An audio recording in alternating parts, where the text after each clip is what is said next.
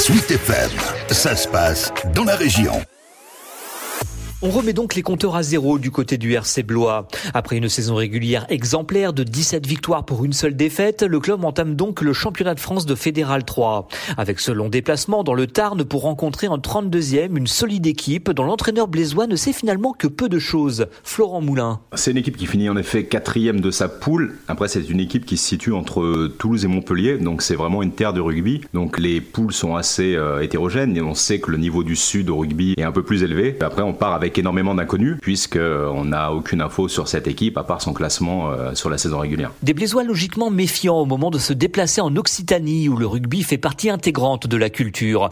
D'où l'importance de la préparation, tant physique que mentale. Avec euh, bien évidemment des choses à maîtriser comme l'atmosphère autour de ce genre de match de phase finale. Dans le sud, on sait qu'il peut avoir le sang assez chaud, donc euh, il va falloir aussi gérer tous ces éléments extérieurs. Réussir à canaliser ses émotions et à pas se laisser submerger par l'enjeu. On va essayer de sacraliser justement l'enjeu pour ne pas voilà, avoir trop de pression et déjouer au contraire. Au niveau national, le rugby club de Blois est quatrième de Fédéral 3, une première dans l'histoire du club. C'est une configuration un peu particulière parce qu'avec la refonte des championnats pour l'année prochaine, on aurait pu euh, monter directement les autres années en étant premier de poule. Maintenant, avec cette refonte des championnats, donc on se doit de passer deux tours de championnat de France. C'est frustrant, mais on n'a pas le choix.